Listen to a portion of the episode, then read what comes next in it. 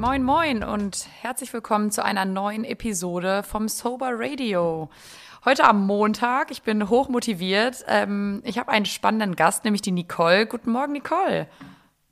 Guten Morgen. Ich freue mich, dass du da bist und dass wir es geschafft haben, einen, einen Termin äh, so spontan vor allen Dingen zu finden. Und ähm, mhm. ja, ich fand schon unser Vorgespräch total spannend und bin, äh, bin ja sehr neugierig, was, was du mir erzählst von deiner Geschichte. Ähm, ja, vielleicht magst du dich einfach mal kurz vorstellen, damit äh, die Zuhörer auch wissen, ähm, wen sie hier heute hören. Ähm, ich bin Nicole, bin 37 Jahre. Ich war vom ähm, 18.05. bis 24.11. in der Salus-Klinik in Friedrichsdorf und habe da meine Entwöhnungskur gemacht. Habe da einen ganz lieben äh, Menschen kennengelernt, den Richard der hat mich zu den Guttemplern gebracht. Ähm, wir hatten dann zum Glück Online-Meetings haben stattgefunden und da habe ich mich einfach mal online mit dazugeschalten und so bin ich dann zu den Guttemplern gestoßen. Ja. Wie schön. Und wenn ich das richtig erinnere, machst du doch jetzt auch selber die Ausbildung zu. Ja, genau. Ich bin schon ganz aufgeregt. Am äh, 22.04. Ähm, ist das erste Mal in Magdeburg ähm, ein, das Seminar das erste. Und ja, bin ich, ich bin gespannt, weil das gefällt mir alles sehr gut. Ähm, und ja, da, da freue ich mich drauf. Ja. Ja, wow. Okay. Also bist du doch dann jetzt fast ein halbes Jahr raus aus der Klinik? Genau, am 24.11. bin ich raus und bin, mhm, und ja, bin direkt in äh, eine Wohngruppe gezogen nach Bad Homburg und ja, fühle mich hier auch sehr wohl ähm, ich habe das aber, also ich habe das absichtlich gemacht, damit ich immer noch safe bin, weil wir müssen da auch regelmäßig UKs abgeben und haben auch Einzelgespräche. Also ich versuche mich immer noch ein bisschen selber zu schützen, weil ich traue mir da noch nicht so ganz. Äh, und das äh, passt aber ganz gut. Okay. Ja, nun wissen ja die, die Hörer gar nicht so richtig, ähm, aus ja, welche Suchtvergangenheit mhm. du eigentlich hast. Und äh, vielleicht magst du einfach mal erzählen, ähm, wie, wie es überhaupt vielleicht für dich angefangen hat. Wo ist der Beginn ähm, so deiner Suchtgeschichte? Und dann hangeln mhm. wir uns da mal so ein bisschen lang. Gerne. Also ich habe so 2014 rum, ähm, war ich Restaurantleitung gewesen und habe dann gemerkt, dass die Arbeit mir etwas leichter fällt äh, mit Alkohol. Und ich habe da viel Verantwortung übernommen und habe dann auch ähm, viel Angebote geschrieben, hatte viel Kundenkontakt, also außerhalb von der Bewirtung und habe dann angefangen zu trinken und irgendwann wurde das dann auch schon, dass ich mir morgens einfach den Prosecco schon aufgemacht habe. Und das ähm, schlägt dann irgendwann, also man wird ja schwächer, der Körper wird schwächer. Irgendwann beim Feiern, ich denke mal so 2016 rum, ähm, wurde mir dann Kokain gezeigt und dann habe ich gedacht, wow, das ist mein Ding. Also das ist ja das perfekte Match, ähm, weil jetzt kann ich diese Schwäche vom Alkohol wieder aus, ähm, auskurieren, kann alles, was ich so nicht schaffe, durch die Arbeit nachholen und habe viel mehr Energie und bin halt voll auf Kokain hängen geblieben. Und dann kam dazu, dass ich da dann auch durchgedreht bin und gemeint habe, mein Mann, also ich war zehn Jahre verheiratet, der unterstützt mich zu wenig und alles Geld, was ich verdiene, gebe ich aus. Und dann habe ich das auch gemacht, indem ich dann noch angefangen habe zu spielen. Und Spielen und Kokain sind echt äh, teure Hobbys. Und ja, dann habe ich das wirklich eine echt also lange betrieben. Und dann kam aber noch dazu, dass ich ähm, fürs Kokain wieder einen Ausgleich brauchte, weil ich halt einfach zu viel konsumiert habe, auch Amphetamine, das war dann so, das konnte ich nicht mehr trennen, das war dann beides. Und da kam dann halt noch Benzos und Cannabis und alles dazu, um da wieder einen Gegenspieler zu haben. Also ich habe genau alles, was ich irgendwie gemacht habe, um damit zu spielen, was, naja, mehr oder minder gut geklappt hat. Ja. Okay. Und ähm, konntest du denn deinen Job weiter als Restaurantleitung noch ausführen überhaupt? Also tatsächlich habe ich wirklich lange in dem Job gearbeitet. Ähm, ich muss auch sagen, ich weiß nicht, ob es, weil ich meine Arbeit gut gemacht habe oder wie auch immer, aber einige Chefs wussten es, dass ich konsumiere. Und ich habe auch ähm, viele zweite Chancen quasi bekommen, weil es ist auch vorgekommen, dass ich einfach mal einen Tag nicht auf Arbeit gegangen bin das Krasseste war, wo ein Chef mal angerufen hat und gesagt hat, wo ich bin. Und dann habe ich gesagt, ich, ich habe heute frei, heute ist Dienstag. Und er hat aber gesagt, nee, heute ist Donnerstag. Und ja, also das waren halt schon so Sachen. Einmal war auch eine Chefin von mir an der Tür gestanden, weil sie dachte, es ist was passiert. Und ja, aber ich habe immer wieder eine Chance gekriegt, habe aber bis zum Schluss gearbeitet. Also ich habe immer zum Glück, also ich konnte mich dadurch halt auch echt gut finanzieren bei Gastro, immer Geld. Ja. Wow. Ja, ich habe gerade überlegt, als du angefangen hast zu erzählen, dass du ähm, aus der Gastronomie kommst, dass das ja auch ein bisschen normal ist. Über, also mit dem Alkohol weiß ich nicht, aber ich weiß von vielen Leuten, die aus der Gastro kommen, dass das mit dem Koks normal ist. Ne? Auch einfach so ähm, diese Hektik zu ertragen. Und das ist ja wirklich auch ein sehr anstrengender und fordernder Job. Immer laut und immer viel zu tun und du bist am Rennen den ganzen Tag. Und da weiß ich von vielen, dass die auch äh, einfach das ganz normal finden, dass da Kokain konsumiert wird, um das überhaupt alles stemmen zu können. Ne? Das Lustige ist, ich komme, also ich komme aus dem Osten, ich bin hierher gekommen, ich hatte noch nie was mit Drogen zu tun gehabt. Und dann komme ich hierher und erst wenn du selber konsumierst, siehst du ja, wer noch konsumiert. Und ich war, ich war darüber erschrocken, wer alles konsumiert. Und es stimmt wirklich, ja, in der Gastro wird wirklich sau viel konsumiert, gerade in, also so kleinere Betriebe oder Betriebe, die so Familienbetriebe sind, geht's. Aber in so äh, größeren Betrieben, einfach wo du viel Kundendurchlauf hast und Stress hast, tatsächlich fast jeder konsumiert. Also das ist wirklich erschreckend und da war ich selber erschrocken, weil ich dann dachte, oh, ich bin ja gar nicht die Einzige, wie cool. also so waren meine Gedankengänge völlig verschoben. Ja. Aber hattest du nicht auch schon vorher, wenn wir mal vorher ansetzen und du ähm, irgendwann dir morgens, vielleicht, weiß ich nicht, also hast du dir bei der Arbeit dann den Prosecco aufgemacht oder schon davor zu Hause? Nee. Ähm, also am Anfang habe ich nur auf Arbeit getrunken, aber dann habe ich tatsächlich auch zu Hause getrunken, weil ich bin, ich mag es nicht betrunken zu sein, aber ich bin ein Pegeltrinker. Und ich habe mir dann als morgens bestimmt so zwei, drei Schorle reingeknallt, also das sind dann schon fast anderthalb Liter, damit ich einfach den Pegel habe. Also ich habe dann schon immer vorgetrunken, weil in manchen Betrieben konntest du nicht so gut heimlich trinken. Also ich habe das dann immer, ich habe das immer abgewogen, wie, wo, was geht. Am angenehmsten war es natürlich, wenn du auf Arbeit trinken konntest, okay. dann konnte ich meinen Pegel schön den ganzen Tag halten. So musste ich immer ein bisschen. Klar.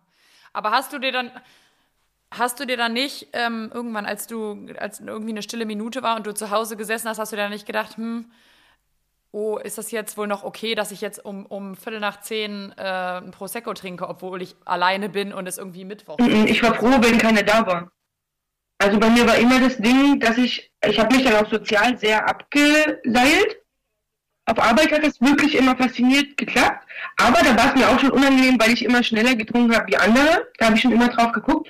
Aber zu Hause war es mir scheißegal. Also ich habe ja auch, ich habe ja auch nie mehr was anderes getrunken. Ich hatte auch meine Schorle neben dem Bett stehen. Also ich bin auch, wenn ich nachts wach geworden bin, habe ich Alkohol getrunken. Ich habe nichts anderes mehr getrunken.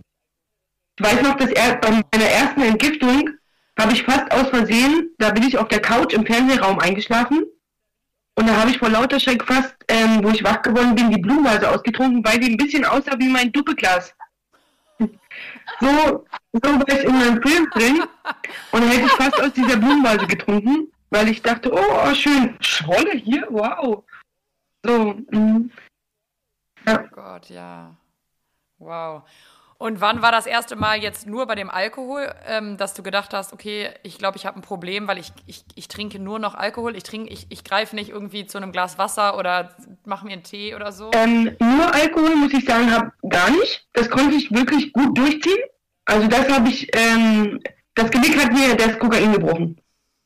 Hm? Aber du hast nicht, du hast nicht, du hast nicht, während du nur, nur Alkohol konsumiert hast, gedacht, oh, Nicole, das ist, glaube ich, äh, da, du hast die Kontrolle darüber verloren, das ist schon zu viel, sondern da hast du noch gedacht, du hörst doch okay, genau. ich, ich komme ja gut. Genau, ich habe mir immer gesagt, ich bin ja nicht betrunken, ja, okay. das läuft alles, es schmeckt mir gut und bitte nehmt mir das auch nicht weg.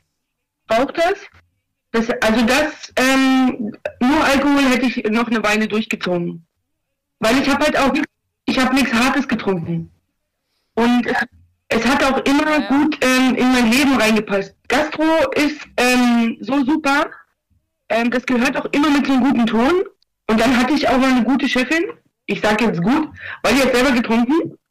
Ähm, und da war das immer sehr angenehm. Also da ist es auch nicht schlimm gewesen, wenn du halt zum Schichtende dann halt betrunken warst. Das war dann nicht mehr so schlimm. Also ich habe ich hab mir das immer schön geredet und dadurch, dass ich Pegeltrinker war, konnte ich immer gut arbeiten. Ich habe immer gut funktioniert. Also habe ich gedacht. War nicht so, aber ich habe es gedacht.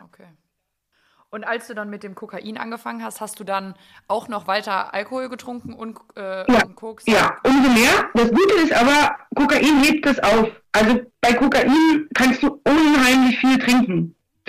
Ähm, da habe ich dann auch schon mal Schnäpschen auch getrunken, weil mit Kokain wirst du ganz, ganz wenig betrunken. Also deswegen ist Kokain der perfekte Gegenspieler gewesen. Und du, du fühlst dich. Und du hast, und ja, genau. Und du, du fühlst dich unheimlich erhaben. Du, du stehst über dem Ding, kannst wieder arbeiten gehen. Ach, jetzt noch ein Prosecco und du fühlst dich noch besser eigentlich. Das hat das. Ja, also das boostert so ein ja, bisschen unglaublich, dein Ja. ja, okay. Und wie konntest du dir das, äh, wie konntest du das, hast, du dann jemanden gehabt, der dir jeden Tag zur Arbeit äh, was vorbeigebracht hat oder wie hast ähm, du dir das ähm, besorgt? Ja, da war ich auch tatsächlich sehr stolz auf mich gewesen. Ich hatte da dadurch, also ich war nachts ja immer unterwegs gewesen und habe dann dadurch auch viele Leute kennengelernt. Und ähm, ja, junges Mädchen mit Geld in der Tasche kommt immer gut an. Äh, und ich hatte dann halt schon auch meine Dealer, die, also ich habe versucht, immer das vorne wegzukaufen aber manchmal habe ich dann auf Arbeit gemerkt, oh scheiße, Koks wird alle.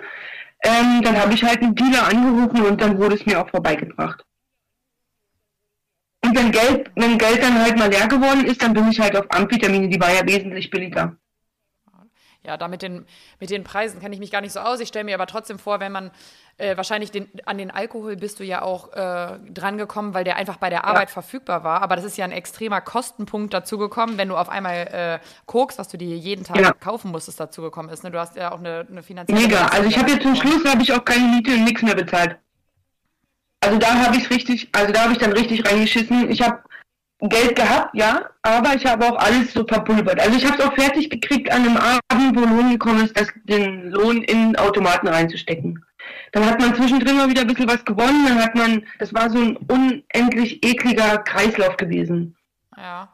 Ähm, jetzt, haben, jetzt hast du am Anfang nur kurz angemerkt, dass du zehn Jahre verheiratet warst. Wie, wie hat das denn dein Mann wahrgenommen? Ich meine, der muss ja auch gemerkt haben, wenn du sagst, du bist nachts, wenn du wach geworden bist, hast du direkt eine mhm. Schorle getrunken ähm, und du hattest eigentlich die ganze Zeit so einen gewissen Pegel. Hat dein Mann das äh, wahrgenommen, als das angefangen ja, hat? Ja, also der hat es gemerkt und ich habe ihn auch einmal die Situation, weiß ich noch, habe ich ihn angefleht, dass ich nicht mehr kann. Also ich konnte wirklich nicht mehr. Ich habe gesagt, ich brauche jetzt irgendwie eine Unterstützung. Du musst mich irgendwie entlasten, weil er war halt auch beim Kind zu Hause. Also ich bin arbeiten gegangen und er hat die Mutterrolle quasi übernommen. Und da habe ich gesagt, ich schaffe das nicht mehr. Ich kann, ich halte diesen Druck nicht stand. Ich schaffe die Arbeit nicht. Ich kann, ich will eigentlich nicht trinken. Ich will eigentlich nicht konsumieren. Helf mir. Lass mir mal wenigstens ein Badewasser ein oder ich brauche mal zwei, drei Tage Urlaub. Irgendwas brauche ich. Und dann hat er zu mir gesagt, nee, das muss funktionieren. Ähm, zieh durch, trink weniger. Das war O-Ton. Und das war ja dann halt auch dieses, er, also dass er, wusste das, er hat das ja auch gesehen, er hat ja auch gesehen, dass ich die Nacht unterwegs bin und alles. Aber das war auch dieser Punkt gewesen, wo ich für mich entschieden habe zu sagen, halt, was will ich denn mit einem Mann? Der kostet mich nur Geld. Also das war mein Gedanke, der kostet mich nur Geld. Ich komme super alleine in mein Leben klar, ich kann für mich sorgen. Ähm, alles gleich, gibt das Geld jetzt aus. Wann ist die Beziehung dann ähm, in die Brüche? Und ich habe dann, ich habe das noch eine Weile so durchgezogen, aber ich habe dann halt gemerkt, das konnte überhaupt keine Unterstützung und er hat sich ja auch von mir so entfernt, muss man ja, ist ja logisch. Ähm, und ich bin dann ausgezogen. Ich habe mir dann einfach ähm, eine Wohnung gesucht. Dadurch, dass ich ja auch bekannt war in Speyer, positiv wie negativ, ähm, durch meinen Job ja auch, ähm, hatte ich gute Connection und bin dann ausgezogen. Ja. Und hast du weiterhin noch äh, Kontakt gehalten, weil du hast gesagt, ja, er, er hat quasi die Mutterrolle übernommen, also hattet ihr auch äh, ein Kind gemeinsam und hast du dich dann weiterhin noch um das Kind gekümmert? Ähm, also ja, ich muss sagen, ich habe es probiert. Moment. Aber es hat wahrscheinlich nicht. Nee, also in den Konsum äh, ganz schlecht. Und ich muss sagen, ähm, nach der Trennung ging es mir richtig beschissen, weil ich dann erst gemerkt habe, ups, jetzt bist du auf einmal alleine.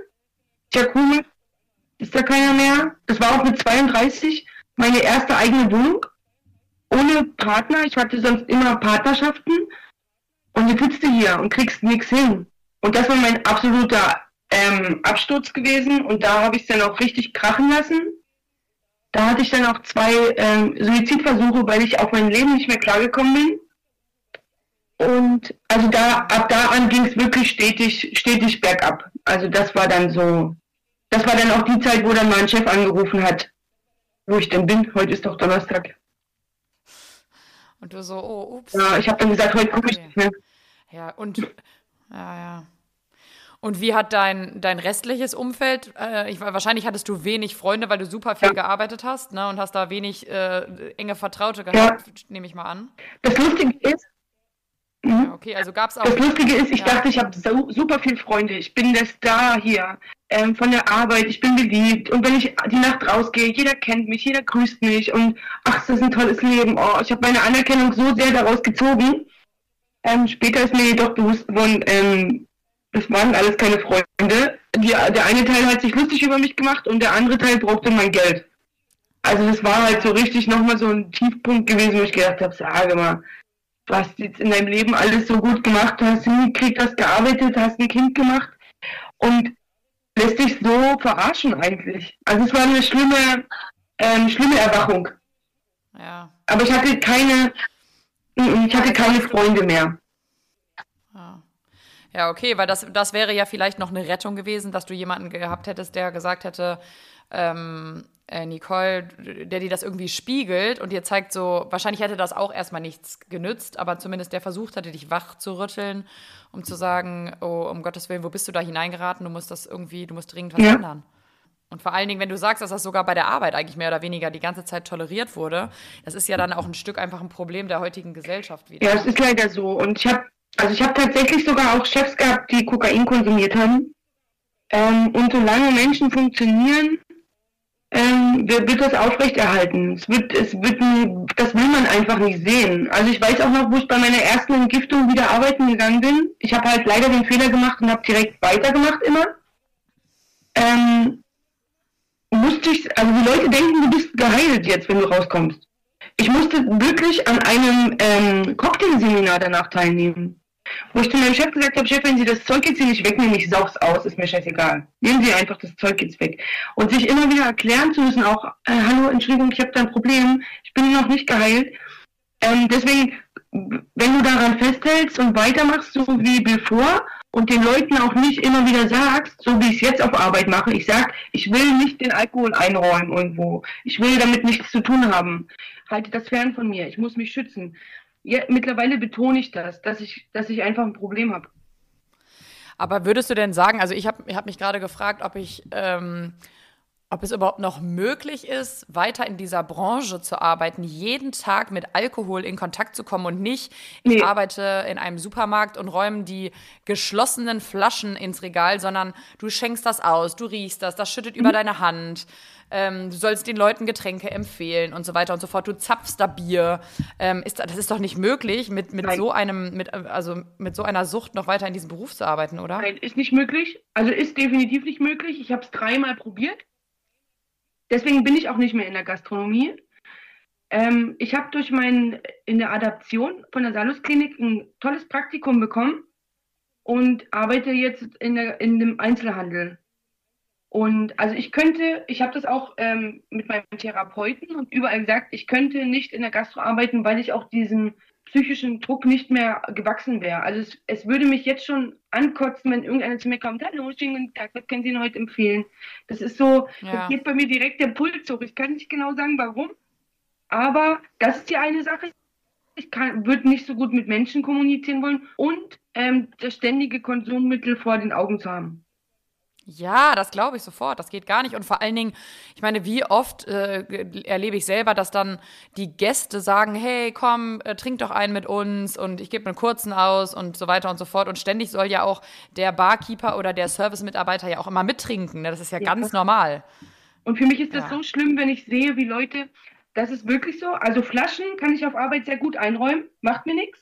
Klar. Ähm, aber ich finde es so traurig zu sehen, wenn Leute also aus einem Glas trinken, wenn das Glas vielleicht noch so ein bisschen ähm, beschlagen ist, weil es so kalt ist und dann auch so Sekt oder Wein trinken, gerade so meinst, oder Cocktails, auch das ist für mich ganz schlimm anzugucken, komme ich überhaupt nicht mit klar. Und muss es ja auch nicht. Das finde ich das Gute wieder. Ich muss damit überhaupt nicht klarkommen. Ich muss mich dem nicht aussetzen müssen. Nee, ja. natürlich nicht. Aber ich habe schon, also ich kann mir auch, wenn ich das äh, selber noch nicht erlebt habe, sofort vorstellen, dass man, dass man da, da überhaupt nicht äh, klarkommt. Das ist wahrscheinlich wie ein Koch, der versucht, eine Diät zu machen und dann soll der aber was abschmecken mhm. oder irgendwie eine Süßspeise zubereiten oder so und darf das aber selber gar nicht. Also es ist unmöglich. Ich meine, du hast das die ganze Zeit vor der Nase und ähm, das ist ja auch wie dein Kryptonit gewesen und genau. dein Lebenselixier und auf einmal darfst du das nicht mehr anrühren. Also das kann ich mir sehr, sehr gut vorstellen. Ja. Ja. Wirklich so. Ja.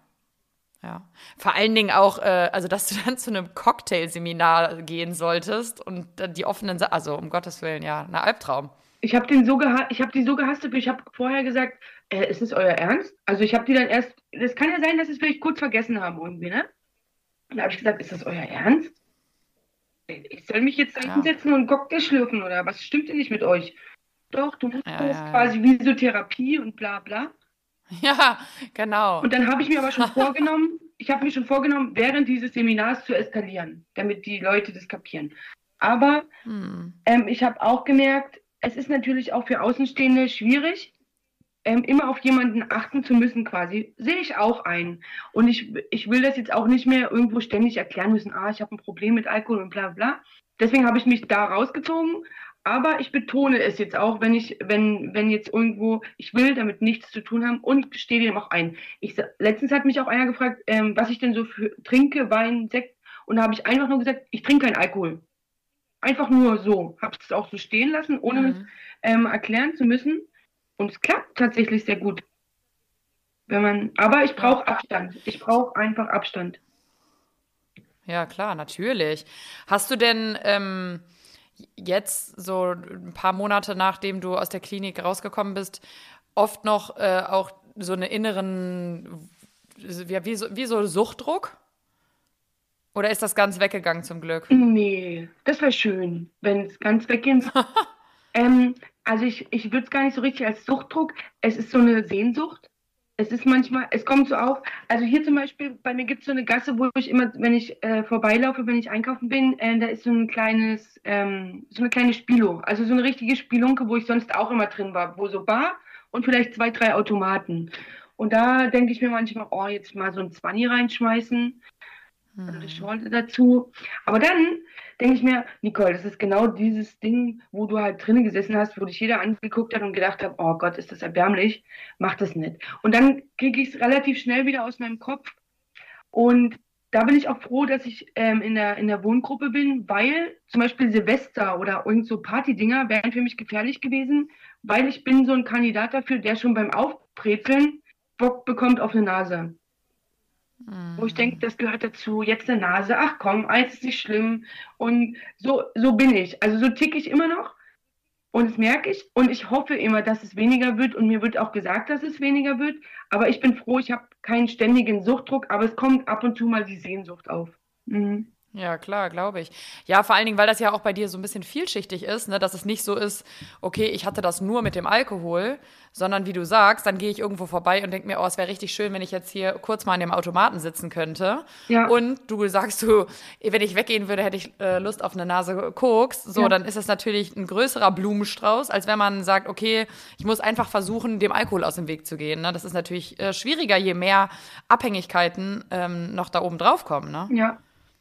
Ja, ja, wow. Aber ich, ähm, ich weiß nicht, ob das auch, ob das, woher quasi ähm, das kam, dass du gesagt hast, ich gehe auch in die Wohngruppe, ob dir das vorgeschlagen wurde, aber ich glaube, dass das ja, also stelle ich mir auf jeden Fall so vor, einfach auch so eine Struktur ist und so ein äußerer Rahmen, der einem das ähm, irgendwie zumindest angenehmer macht, erstmal wieder einen Alltag zu finden, weil ich habe schon ganz oft auch aus meinem privaten Umfeld gehört, wenn du nämlich eine, Entgiftung machst und eine Therapie machst, eine stationäre, dann klappt das alles wunderbar, aber in dem Moment, wo du in dein komplett altes, gleichgebliebenes, festgefahrenes Muster zurückkehrst, ja. dann schaffst du das vielleicht gerade mal drei Tage und dann übermannt dich quasi dein eigenes Leben so und alles, was du, was, was dich daran erinnert, wie es vorher war, dass du das gar nicht schaffst, weiterhin clean zu bleiben.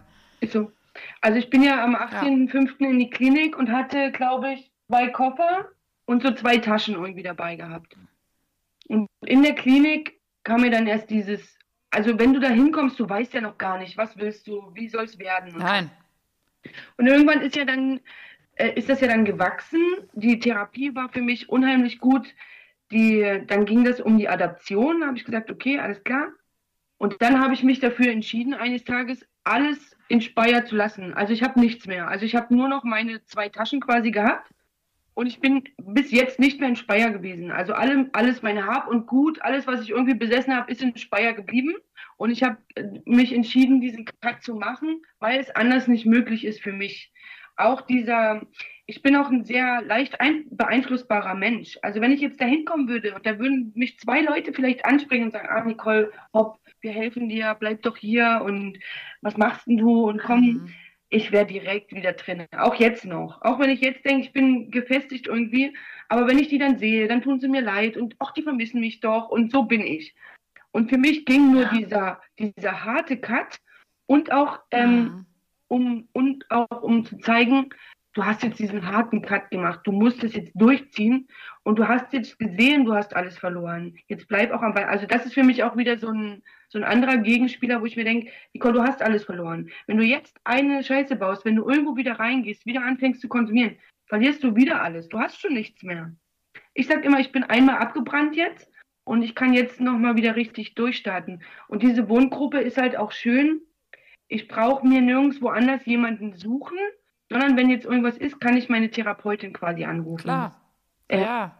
Ja. Ich, ich brauche, oder da sind ja auch, das sind ja mehrere Leute. Also wenn es mir jetzt zum Beispiel mal nicht gut geht oder ich irgendeine Hilfe brauche, ich muss mir jetzt niemanden Neues suchen. Ich bin jetzt nicht darauf angewiesen, irgendwo Freunde zu finden, sondern ich kann da jetzt einfach. Ja, und vor allen Dingen auch nicht die falschen, ne? Also du kannst ja, genau. halt auch nicht an die falschen Leute geraten. Genau, weil, weil ich bin dann auch so ein Kandidat, ah, ich gucke dann mal bei Facebook und ich gucke dann mal da, oh, guck mal, den könntest du mal anschreiben. Hm. Das ist immer eine gefährliche Sache. Und so habe ich immer einen Ansprechpartner, auch, auch von meiner Arbeit mittlerweile. Und das ist halt so ein, so ein ganz, ich sag immer, ich sitze hier in meinem Prinzessinnenzimmer oben, äh, weil das ist für mich so ein ganz geschützter Raum einfach, auch mit, der, mit den Leuten vom Team. Das ist unheimlich, ja. unheimlich gut, was ich so vorher auch nicht kannte. Also nie so, von meinem Elternhaus auch nie, dass ich beschützt werde quasi. Ja. Ähm, wo du gerade sagst, dein Elternhaus, hast du schon vorher irgendwann mal mit, mit Abhängigkeiten oder mit Süchten zu tun gehabt in, in deiner Familie oder in deinem Umfeld? Mhm, ja, meine Mutter ist auch Alkoholikerin. Ähm, das haben wir ziemlich, also früh habe ich das schon mitbekommen. Die hat immer, äh, immer schon getrunken, seit ich so denken kann. Und die hat aber hartes Zeug getrunken. Ich weiß auch nicht, ob die noch lebt. Ich habe halt kon komplett Kontakt ähm, abgebrochen weil das war auch so ein On-Off-Ding dann mit meiner Mutter. Die hat sich dann auch mal gemeldet, dann mal wieder nicht. Und ähm, die ist dann aber auch weiter weggezogen. Und ja, also die Suchtkrankheit liegt in unserer Familie. Mein Bruder trinkt wohl auch. Ja. Ja okay. deswegen ja, das ist ja oft so, ne? Ja, deswegen habe ich mich auch gegen jegliches Konsummittel, also auch Tabletten jetzt so raus, weil ich weiß, ich bin Suchtmensch. Ähm, ja. So ein bisschen auf Kaffee verlagert, ähm, das wäre auch noch eine Frage von mir gewesen, weil das ist immer ganz interessant, ob es jetzt irgendwas anderes gibt, was du jetzt ständig, du putzt jetzt wie eine Verrückte oder ich weiß nicht irgendwas. Okay, jetzt trinkst du also sehr viel äh, Kaffee. Ja, hab das aber auch wieder eingeschränkt. Also gerade wenn du so frisch in die Klinik kommst, hast du immer zwei Konsummittel in der Klinik. Das ist Schokolade und Kaffee. Schokolade habe ich ähm, gehabt und zwar hatte ich immer so eine ganz, diese großen Milka-Schokoladen jede Nacht eine, weil ich das Gefühl hatte, in der Nacht schmeckt die noch besser. Wow, da habe ich richtig zugenommen. Witzig. Ja, da habe ich richtig zugenommen und ich musste fast jeden Tag. Aber das wissen die auch. Also, das ist in der Klinik so, dass sie sagen, okay, sie können jetzt irgendwie Schokolade oder Kaffee konsumieren oder wie?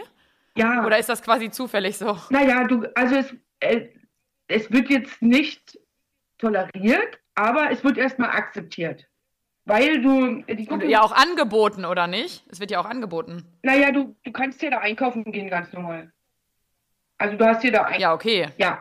Und die kontrollieren jetzt nicht, wie viel du einkaufst. Aber zum Beispiel beim Kaffeekonsum, ähm, da wird dann schon auch kontrolliert und darauf halt auch, also es wird dir gesagt, reduziere das bitte, wie beim, wie beim Nikotin. Also die gucken das schon, aber was wollen sie machen?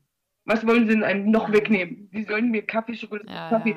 Die, alles können sie dir jetzt auch nicht wegnehmen. Und das Ding ist, bei diesen Schokoladen, das haben fast alle, dass sie einen un Witzig. unglaublichen ähm, Süßigkeitenkonsum haben, aber das schwächt dann auch wieder ab. Also jetzt könnte ich es mir Ja. nicht vorstellen, so eine Tafel Schokolade zu essen. Der Kaffeekonsum ähm, geht mittlerweile auch, aber da muss ich selber auch diszipliniert sein. Also da Mhm. muss ich an, an mir selber, also ich habe dann, ich habe ja manchmal dann auch schon so gezittert, ich war dann so richtig aufgedreht gewesen, habe ich gedacht, oh, irgendwas ist hier, läuft hier wieder in die falsche Richtung.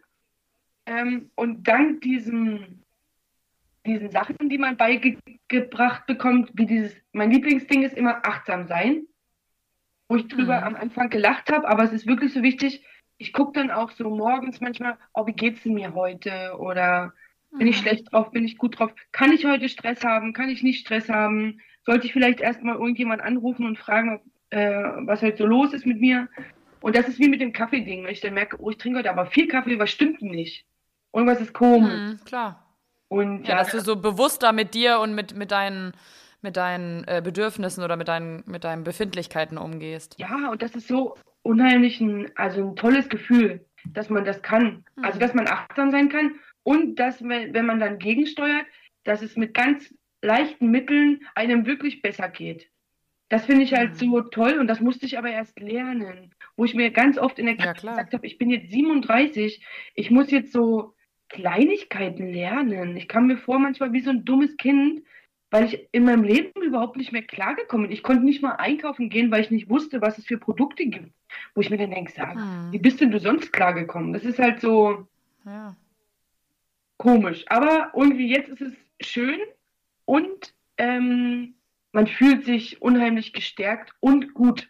Also ich fühle mich unheimlich gut. Ja, klar, glaube ich. Ja, du kannst ja auch unendlich stolz sein, dass du das geschafft hast, ähm, erstmal da rauszukommen, ne? Also das ist ja eine, pff, eine richtig, richtig äh, starke Leistung und dass du das jetzt schon ähm, die Monate äh, ja, rumbringst, eine neue Arbeit hast und einfach, wie du sagst, du musstest ja von ganz neu nochmal anfangen und jetzt kann ein quasi, jetzt ist die Wiese abgemäht, jetzt kann ein neuer Baum ähm, wachsen. Erstmal ein kleiner Grashalm und Genau. der wird dann immer größer, ne? Ja. Ja. Und was war, was war am Ende so der auslösende Punkt oder der Moment, als du gesagt hast, okay, ich gehe jetzt wirklich in diese Klinik und ähm, wie du sagst, du wusstest ja in dem, in dem Moment wahrscheinlich noch nicht, dass dann quasi wirklich dein neues Leben auf dich wartet. Aber was hat dich in dem Moment dazu veranlasst, zu sagen, okay, ich mache jetzt diese Entgiftung, die Therapie und so weiter und gehe auch genau an diesen Ort, in diese Klinik? Mhm. Ähm, also der Grund, warum ich in die Klinik gegangen bin, war, weil ich straftätig geworden bin. Weil ich Geld brauchte, bin ich eingebrochen und ähm, habe dann, wo ich runtergekommen bin, ein, zwei Tage später ein schlechtes Gewissen bekommen und habe mich selber bei der Polizei angezeigt. Und dann hat der Echt? Poli Wow. und dann hat der Polizist zu mir gesagt, äh, Sie wissen, dass Sie ein Problem haben, oder? Weil, also die haben mir dann so einen Drogentest gemacht und es ist halt alles positiv angeschlagen. Und dann sagt der Polizist zu mir, Sie wissen, dass ich ein Problem habe. Und dann sage ich, ja, weiß ich. Und der hat für mich bei der Drogenberatung angerufen und dann ist es ganz schnell, also der von der Drogenberatung war richtig cool. Den habe ich aber noch nie getroffen in meinem Leben. Bei dem war alles telefonisch. Und der hat für mich einfach in der Klinik den Termin gemacht. Und zack, war ich da. Wow. Ging, ging relativ schnell. Ja. Also können wir an dieser Stelle noch mal ganz kurz wieder Werbung machen für diese Hotlines, ne, die man wahrscheinlich immer wieder unterschätzt. Ja. Ich habe ja schon ein paar Episoden aufgezeichnet und da kam das öfter mal zur Sprache, dass ähm, ja dann jemand, den ich hier zu Gast hatte, einfach gesagt hat, ich habe dann da einfach angerufen morgens, als ich einen hellen Moment quasi hatte oder so wie bei dir, dass dieser Polizist, äh, dem hast du es ja ein Stück weit dann zu verdanken, dass er wirklich bei so einer banalen äh, Telefon-Hotline angerufen hat und dann ist es aber der, genau der Stein gewesen, der alles ins Rollen gebracht hat. Ja, Ne? deswegen ist mir das auch so wichtig mit den Sober-Guides, ähm, weil ich jetzt, also ich habe jetzt gemerkt, ich wollte immer keine Hilfe haben, weil ich immer dachte, ich, ich schaffe alles in meinem Leben alleine. Aber ich habe so viel Hilfe angeboten bekommen, egal ob jetzt, ich hatte saugute Therapeuten, ich hatte saugute Ärzte in der Klinik, auch, auch danach in der Adaption. Auch die Guttempler geben mir so viel. Ich bin noch nicht so lange dabei, aber das ist immer so, ich habe jetzt meine Aufnahmefeier ähm, bei den Guttemplern. Und das ist alles immer so süß, so familiär. Das ist das, was mir gefehlt hat. Hm. Das ist genau das, was ich brauche, mal einen Kuchen zu backen und dass die sich freuen, dass ich komme. Und das will ich jetzt auch zurückgeben. Und vielleicht bin ich der eine Soberguide, wo auch jemand anruft. Vielleicht nur für eine Person. Aber ich will die Hilfe, Klar. die ich bekommen habe, ein, einmal wieder zurückgeben. Und es ist für mich ja auch weiter Therapie. Also ja, natürlich. Für mich auch, ähm, ich, also ich würde es im Leben jetzt nicht aufgeben, da wieder bei den Guttemplern nicht hinzugehen oder nichts weiter zu machen, einfach mein normales Leben weiterzuleben. Im Leben nicht, weil ich jetzt gemerkt habe, wie wichtig das ist, das trotzdem neben dir laufen zu lassen. Also es nicht beiseite zu schieben. Klar. Auch wie so ein Gerüst wahrscheinlich, ne? was einen mhm. stützt, was einem Halt gibt. Ja. Ja, das glaube ich. Ja. ja. Ja, und äh, ich glaube auch, dass das einem ja natürlich dann Struktur gibt, wenn man seine festen Gruppen hat. Ähm, ich hatte einmal jemanden hier zu Gast und äh, der war seit fünf Jahren trocken und der geht immer noch jeden Montag oder ich weiß nicht welchen Tag ähm, zu seiner Gruppe und ja. sagt, das würde er nie, also es gab vielleicht in fünf Jahren zweimal, da war irgendwie im Urlaub oder so oder krank und ansonsten ist es ein fester Termin, das weiß die ganze Familie, dass er dann dahin geht und ja. das ist einfach, da sieht man mal, was das auch für einen Stellenwert dann im Leben hat und ähm, ja, wie wichtig das ist, sowas zu haben. Ja, weil ähm, wir machen ja auch viel bei den Guttemplern. Also wir fahren ja im Juli zum Beispiel dann auch auf die Tagung. Dann ähm, sind so die Termine schon vorgegeben, der eine hält mal einen Vortrag oder dann ist gemeinsames Grillen. Das ist genau diese, ähm, diese Beständigkeit, die mir gefehlt hat und auch mhm. ähm, diese zuverlässigen Ansprechpartner einfach. Also ich könnte jetzt abends, wenn ich mal wirklich Suchtdruck kriege, welchen normalen Freund willst du anrufen? Ja? Also so einen normalen ja, geht nicht. Und die könnte ich Tag und Nacht anrufen und sagen, mir geht's so schlecht, ich will jetzt einen saufen. Oder vielleicht habe ich sogar gesoffen ähm, und will jetzt ja. aufhören. Und es wird ja aber jetzt auch nicht vorgehalten oder ähm, Vorwurf gemacht, sondern es wurde dir geholfen. Und die würden sogar, glaube ich, herkommen und mich holen. Das ist halt ja. dieses, wo ich weiß, das sind nicht unbedingt Freunde, aber das ist mein Halt, den ich brauche, die ja. auch darum bemüht, dass es mir wirklich gut geht. Also die nicht so machen, als ob es mir gut geht, sondern die darum bemüht sind, dass es mir wirklich gut geht. Ja. Mhm. Ja. Nee, das, äh, das kann ich mir sehr gut vorstellen. Äh, das habe ich auch jetzt schon. Ähm, das ist nicht das erste Mal, dass ich das höre. Von ja. daher, ähm, ja, das ist schon auf jeden Fall total wichtig. Und was hast du für einen für Blick in die Zukunft? Ist das mehr so, dass du sagst, ich lebe, ehrlich gesagt, hangele ich mich von Tag zu Tag oder von Woche zu Woche? Oder sagst du, okay, hier in der Wohngruppe kann ich auf jeden Fall maximal bleiben bis dann und dann und dann habe ich als nächstes das und das als Ausblick? Ähm, äh, also ja, ich genieße mehr den Augenblick, aber ähm, durch mein, durch das Praktikum, also für mich ist jetzt die Arbeit erstmal so primär. Also da habe ich auch ganz schön Gas gegeben und bin da jetzt mittlerweile auch Führungskraft. Äh, also steht in meinem Arbeitsvertrag. Da bin ich unheimlich stolz drauf, vom Praktikum zur Führungskraft. Mhm. Ähm, und will jetzt gucken, dadurch, dass ich halt auch in der Privatinsolvenz bin, noch, aber ich bin dieses Jahr auch fertig, ist es ja halt natürlich auch schwierig, jetzt eine Wohnung irgendwie zu finden. Ähm, und gucke jetzt, dass ich erstmal natürlich hier bleiben kann, mir einen guten Rahmen aufbauen kann und dann aber schnellstmöglich ähm, mir auch eine Wohnung suche. Und also ich will aber hier in dem Umkreis bleiben, aber ich plane mittlerweile lieber. Also ich will nicht mehr so ins Ungewisse gehen. Aber, aber meine Therapeutin hat auch gesagt, ich muss mir keinen super Stress machen. Ähm, ich kann erstmal eine gewisse Zeit hier bleiben. Und das nehme ich auch so lange, wie es geht, in, ähm, in Anspruch. In Anspruch. Mhm. Ja. ja. ja. Okay. Und ähm, wenn du jetzt dir vorstellen müsstest, du müsstest nochmal zurück in diese andere Stadt, was löst das für Gefühle in dir aus? Würdest du das sofort ablehnen, wenn jetzt irgendjemand sagen würde, hier, ich, äh, wir kennen uns doch so gut und ich heirate oder ich weiß nicht was auch immer, dann würdest du, da, würdest du das absagen und sagen, nee, das äh, tut mir im Moment nicht gut. Also, Danke. Ja, mich kann halt niemand mehr kontaktieren. Also ich war da ein bisschen krass gewesen. Ich denke mal, vielleicht auch einige denken, dass ich tot bin. Aber ich habe kompletten Cut gemacht. Also ich bin am 18.05. Okay. da mit einem Taxi rausgefahren. Man, man kann mich telefonisch nicht mehr, also von den Leuten, ah, okay. telefonisch, ja. E-Mail, Facebook, also gar nichts mehr. Ich bin einfach weg gewesen. Und dadurch, Lost, dass ich ja auch okay. alles da gelassen habe, von Waschmaschine bis Zeug, alles, ähm, wissen die überhaupt. Aber ist da jetzt auch noch deine Wohnung? Nee, mh, hm, die habe ich, also die habe ich nicht gekündigt. Aufgelöst. Ähm, die musste ich auflösen, weil ich ja, ich habe da nicht mehr bezahlt. Ja, okay, und dann wurde die geräumt. Ja, aber ich, aber ja. Also ich würde im Leben es vermeiden, dorthin zu fahren. Ja, okay. Und muss es ja auch nicht. Oh. Also, nee. Und hast du noch Kontakt zu deinem Mann oder zu deinem Kind? Ähm, leider momentan nicht. Ähm, es war halt ich kann da keinem die Schuld in die Schuhe schieben. Also ich, ich meine, ich habe mich ja wirklich nicht mehr gekümmert. Also ging auch nicht. Ich habe äh, außer Arbeiten nichts mehr hinbekommen. Ähm, und mein Ex-Mann hat halt auch kein gutes Haar an mir gelassen und hat mir da auch Steine in den Weg einfach gelegt, weil er es ah. nicht so gut gefunden hat, sage ich jetzt mal so. Und er ist dann nach Thüringen gezogen mit meinem Kind, was ich gut finde, weil da sind Oma, Tante, Onkel, alles so Ding. Und ich, ich habe dann für mich entschieden, okay, in meinem Zustand schaffe ich das jetzt eh nicht, irgendeine Gerichtsverhandlung oder irgendwas mit irgendwelchen Ämtern zu machen und will da kein Tauziehen machen. Er soll sich jetzt auf die Schule konzentrieren und er ist da auch so sensibel wie ich.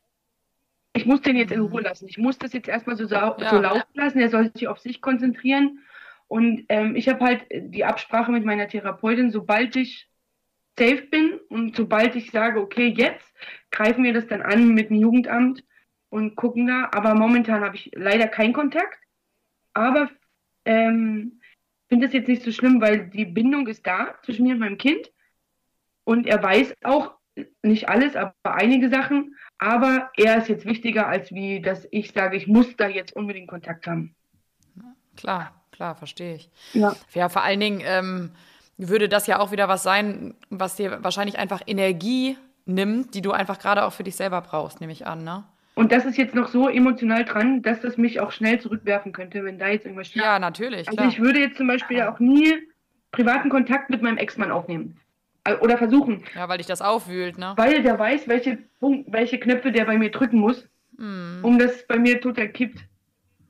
Und ja, natürlich. Also das ist schon vernünftig. Das, das ist halt schon so eine Sache, wo ich denke, nee, mache ich, mache ich, traue ich mich nicht. Traue ich mich nicht, dass ich mich so sehr zurückwirft, dass ich wieder mal sage, scheißegal, ich gehe jetzt, geh jetzt einkippen oder so. Ich will das, das was ich jetzt habe, nicht ähm, verlieren. Nein, riskieren. Nein, hm. natürlich nicht. Würde ich auch nicht machen. Das verstehe ich schon. Ja. Ja, wow. Was für eine, was für eine interessante Geschichte und vor allen Dingen auch, ähm, ja, dass du, ich meine, du, du sagst selber, du bist 37 und es ist ja nicht so, dass du jetzt 20 Jahre eine Karriere da ähm, hast, sondern eigentlich so ein paar Jährchen. Aber was mhm. ist in den paar Jahren alles passiert, ne? Was alles kaputt gemacht wurde durch, die, durch den Konsum. Mhm. Und wie oft ich auch so, gerade beim Koksen, dadurch, dass es ja auch so teuer war, wie oft ich dann auch zu Hause gesessen habe und gesagt habe, so, jetzt mal zwei Wochen nix, kein Koks, du schaffst es so. Mhm. Und bei dem ersten, bei dem ersten kleinen Hindernis, oh nee, komm, ich hole mir erstmal was, dann geht's besser. Im, so mhm. diese kranken Gedanken, wo ich dann auch in der Klinik war, wo ich gedacht habe, hä, das geht ja voll easy, ich habe überhaupt keinen körperlichen Entzug oder irgendwas. Das ist das auch, was du vorhin gesagt hast. Viele sind in der Klinik und da läuft alles super. Sobald die wieder rauskommen, fangen die direkt an zu konsumieren. Und das war so krass gewesen von unserer Gruppe, wo wir so mit den Leuten zu tun hatten.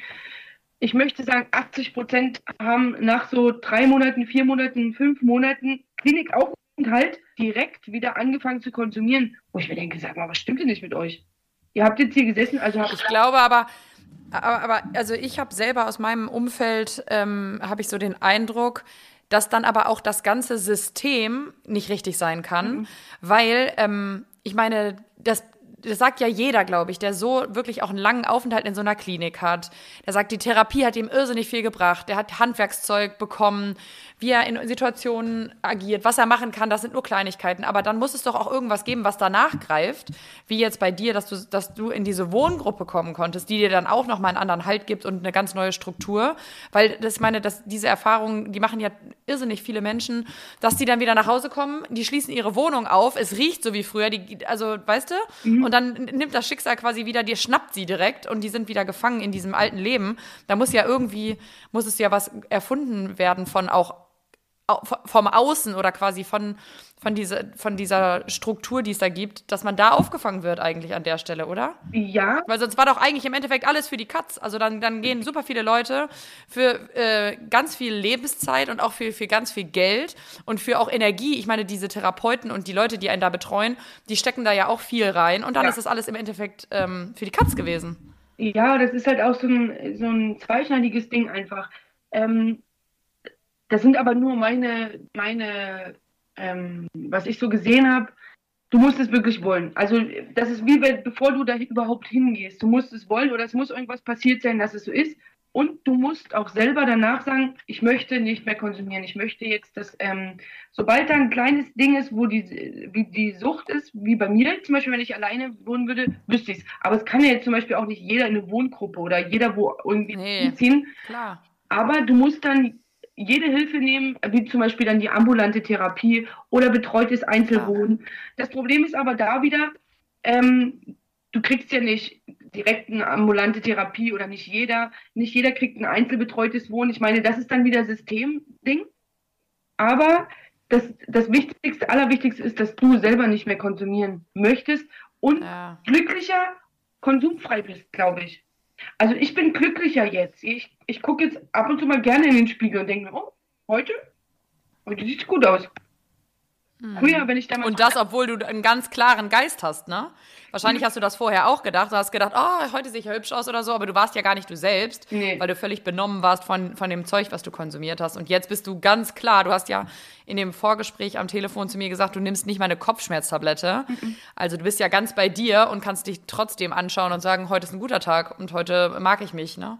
ja, und das ist so Das ist ja viel mehr wert. das ist so ein erhabenes Gefühl, ähm, was man auch alles so hinkriegt. Was manchmal denke ich, manchmal bin ich immer noch von mir selber überrascht, wo ich mir denke, wow, du hast schon alles fertig erledigt. Das ist ja alles schon, das war's ja schon. Früher waren das für mich immer unendlich anstrengende Sachen, mal, mal nur einen Brief aufzumachen oder mal irgendwo einen Termin zu machen. Das war für mich so unheimlich anstrengend, was mich auch dann immer wieder dazu gebracht hat, okay, also ohne Konsum schaffst du das jetzt nicht. Also du wirst es nicht schaffen. Das war so völlig, völlig komisch auch, ähm, das jetzt im Nachhinein zu betrachten. Weil ich mache jetzt genauso die gleichen Sachen, wie ich vorher gemacht habe, nur dass alles vorher unheimlich anstrengend war. Aber wenn du halt schon betrunken bist, ist es halt dann doch mal schwieriger, ähm, Wäsche aufzuhängen. Ne? Das sind halt alles so Sachen. Natürlich. Und du hast es immer, ich, wie oft ich mir gesagt habe, okay, du trinkst heute nichts oder du guckst heute nichts. Und dann ist aber dieses kleine Teufelchen in meinem Kopf, oh, okay, eins geht. So, völlig. Fängst du halt ab morgen an, ne? Machst du halt morgen. Weißt du nicht, so Ab mo morgen nimmst du dann nichts mehr. Ja. Oder ab Montag oder so. Ja, und da hat es nicht funktioniert. Da konnte ich nicht zu mir sagen. Und wo ich in die Klinik bin, konnte ich von einem Tag auf den anderen aufhören. Das hat mich immer so, wo ich mir denke, warum brauchtest du es jetzt? Warum hast du es mit deinen 37 Jahren nicht zu Hause geschafft, einfach zu sagen, nein, warum nicht? Warum musstest du erst alles kaputt machen und noch straffällig Ja. sein, dass du erstmal dahin jetzt kommst? Aber es musste wohl so sein. Ja. Und jetzt ist Ja. immer, mein größtes Ding ist immer, was mich am meisten abschreckt, zu sagen, ich konsumiere wieder dieses, dieser Ekel vor mir selber, wie ich zum Schluss war. Also auch, was man für Drogen macht. Äh, oder auch mit dem, Klar. dass ich, dass ich mich zum Schluss selber anzeigen musste. Ähm, das ist für mich so dieses, ich durch diese Tür gehen würde, würde ich mir immer vor Augen halten, wow, da willst du nie wieder hin. Das willst du nie wieder, dass irgendjemand über dich denkt, ah, guck dir mal die eklige an. So, das ist das, das meiste, was mich so, das fühlt sich einfach besser an. Für mich. Ja. Ja, wow. Also da kann ich nur sagen, ähm, du bist auf jeden Fall auf dem richtigen Weg. Und ähm, ich finde das äh, beeindruckend, wie du das auch alles so reflektierst, ne? Also im, im, im Nachhinein. Das ist schon toll und äh, ich wünsche dir sehr, dass du weiterhin deinen Weg gehst und dass du zu einem großen, wieder ähm, ganz prächtigen und äh, ja, glücklichen Baum wirst.